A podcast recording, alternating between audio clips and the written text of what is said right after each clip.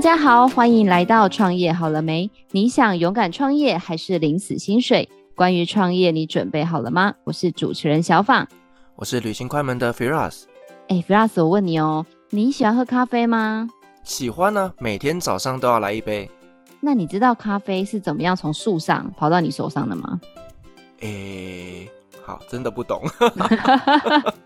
那我问你哦，你有没有经验啊？最近有很多那种手冲咖啡店，或者是像卡玛，你有没有发现走过他们店里，常常都会传来一阵哦浓郁的香味？哦，真的，你知道那个走过去闻到那个味道之后，会让你瞬间更想喝咖啡。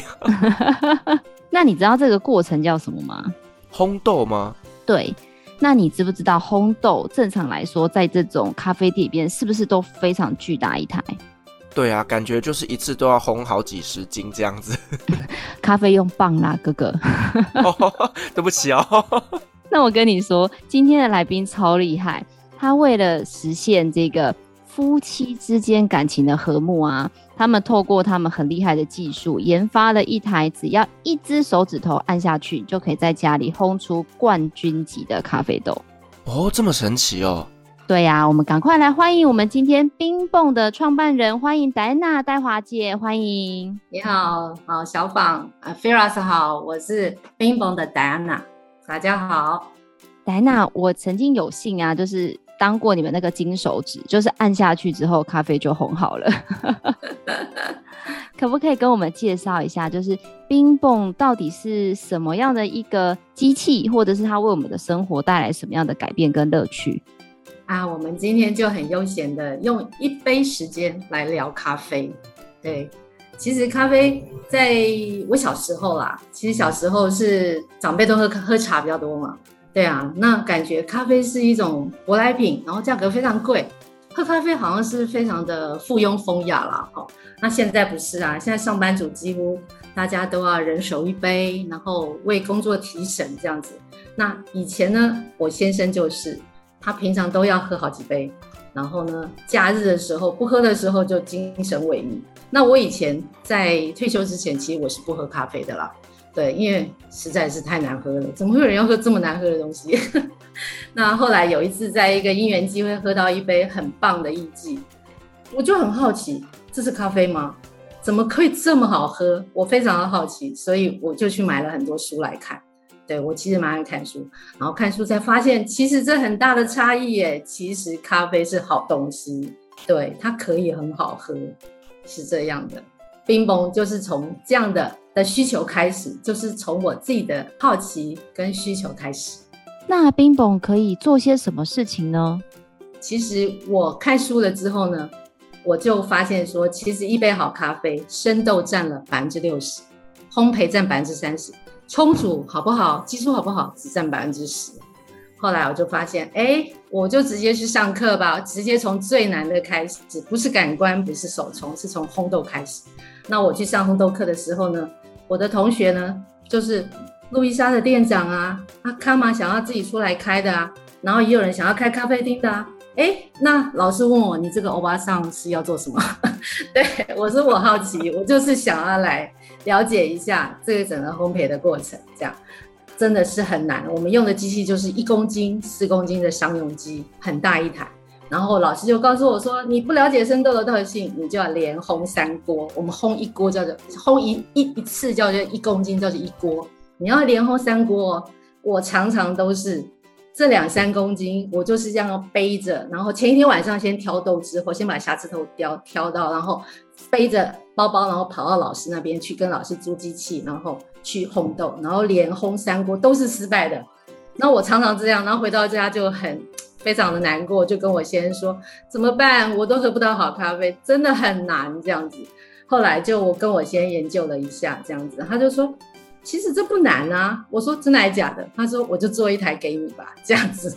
所以其实冰蹦就是从这样子聊天，这样子需求这样子开始。后来我先生有一群，我跟我先生有一群很好的朋友，他们从英业达、广达、红海退休的一些工程师，他们有非常棒的技术，就从这样的聊天中啊，就大家说可以可以，我们就来做一做一台，大家分工合作，然后设计一台机器出来这样子。然后我就跟他说，这台机器必须要是我的需求。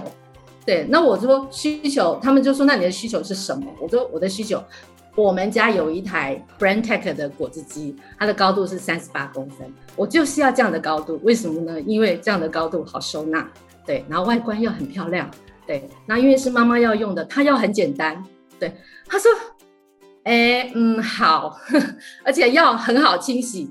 对，因为妈妈都要很爱洗、很爱干净嘛，要洗得很干净。这样，我说最好一定要用到玻璃这样的东西。而且我在烘豆过程，我知道就是油烟，油烟要很少，然后要整个好清洗，然后要漂亮、好收纳这些需求。对，后来我先生就真的开发出一台这样子。对，那冰崩就是从像我这样的妈妈，完全不会烘豆的出发，你只要转一转，依照你的需求，按键一指就可以烘豆。而且时间要非常短哦，十分钟就可以烘好。而且我们选择了全热风这样的加热方式，这是全世界应该算是第一台出手家用，而且难度最高的烘焙方式。哇，我听起来真的觉得超感动的，就是因为丈夫他知道太太的需求，他进而帮他发明了一台机器，而这台机器又符合现在所有的家庭主妇他们在家里的一个需求，所以说是不是只要婆婆妈妈他们呢在外面买生豆就可以回来家里自己烘，而且呢成功的几率是很高的呢？对，没有错。我们有三个模式，第一个就是智慧模式，也可以说傻傻瓜模式了。对，完完全不会烘豆。比如说我拿到一个耶加雪菲啊，大家最熟悉的伊索比亚耶加雪菲的的豆子，你不知道怎么烘哦，它是日晒豆啊，你就可以选择我们的模式一二三这三种，你都可以选择。对，那你可以像我就会从二开始烘看看，只要一百克啊，一百克烘看看，烘完之后马上可以冲煮来喝看看。如果觉得哎，这风味有点淡了，我觉得我就把它转到三，再试试看看。如果这个三是最棒的，好，那太棒了。以后这一支生豆我就可以选转到三，按下去以后它就直接可以这样烘就可以了。那十分钟就可以解决。Firas，你不觉得很厉害吗？以前呢、我们最厉害也不过跟人家说，Firas，我跟你讲，我现磨咖啡豆给你，感觉就很厉害的。但以后就是说，Firas，我现烘咖啡豆给你。就是超级厉害的感觉耶！等我十分钟，我去烘个豆。对，像上班族啊，其实平常都非常的忙，你可以利用假日啊，六日你可以烘个，好像你看全世界有七十几个国家，有七十几个产地在生产咖啡豆，你可以喝到很多种风味的。你假日的时候，你就可以挑个三三种生豆，对，那你一次烘个三锅，你一个礼拜就可以喝到三种风味，是非常的。哎，早上喝一种，心情。换一下，下午喝一种，对，你不用一天到晚就只喝到巷口交给你的咖啡风味这样子，你可以自己选择。我觉得真的很棒哎，因为我们知道常常工业豆为了品质稳定，所以其实我们常常去很多巷口的这些便利商店，不管它是写中培还是浅培，永远都只能喝到深培的咖啡。我真的觉得这真的是一个爱喝咖啡的人的福音。那我想要问一下 Diana 另外一个问题哦，就是因为这是一个创业的节目嘛，其实我真的对你的创业历程，我真的是哇，觉得好神奇哦。Firas，你有听过募资平台这个东西吗？当然有啊。那你觉得募资平台对你个人而言啊，Firas，你觉得是一个什么样的概念？我觉得募资平台它就是很多的创业家，他们可能有想法，他们有新的设计的理念，可是呢，他们可能在资金上面呢，并不能够完全的到位，那进而透过群众募资的方式呢，来协助他完成这个品牌。那我偷偷跟你讲，知道台湾区有史以来原创品牌募资第一名是谁吗？哎，不知道哎，致敬一下，致敬一下，就是我们的戴安娜姐姐。哇，是冰蹦。Bimbo 是烘豆机啦，烘豆机这个品相，对，我们将近呃突破一千台。Diana 可以跟我们分享一下说，说就是您的老公就是贤伉俪跟朋友们研发了这台机器之后，是怎么样把它从个人的一个品味生活转变成到现在这样一个事业的过程吗？其实我们第一台原型机花了四十万台币。对，那台出来的时候，我们就想说，花这么多钱，这台到底行不行啊？对，我还给我 先说我做噩梦，人家说这个烘起来很难喝，这样，那我就我先就说这样好了，我们来来请一些呃全台湾比较有名的，比如说烘豆冠军啊，还是一些老师啊，来帮我们试试看这个机器行不行？这样，后来我们就找了在台南的二零一七、二零一九年的台湾烘豆冠军哦，我们就抱着机器让他试烘看看。他说，其实大家期待这种机器已经很久了。对，这个一百二十克左右的这种样品机，在咖啡业界其实缺口非常久。对，那我们好像。刚好抓到这个很棒的 timing 跟这个需求，这个市场没有这样的产品，甚至我们可以说是全球第一台诉求家用的烘豆机。对，那那时候做出来的时候，我们就抱着机器，不管是一个人、两个人、四十个人、五十个人，最多有到六十几个人一场体验会，我们就让大家去试。像这样的机器，大家接受度是怎么样？其实我也是在看市场的接受度。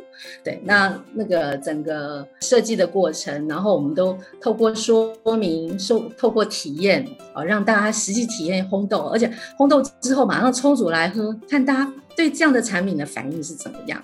在这个测试的过程当中，就有呃设计师就说：“哎，其实你可以放到那个集资平台上面看看，这样。而且集资平台有一个好处是说，如果大家认同你的理念的话，他们就会。”先类似呃，先赞助你，那你就可以先拿到一笔资金。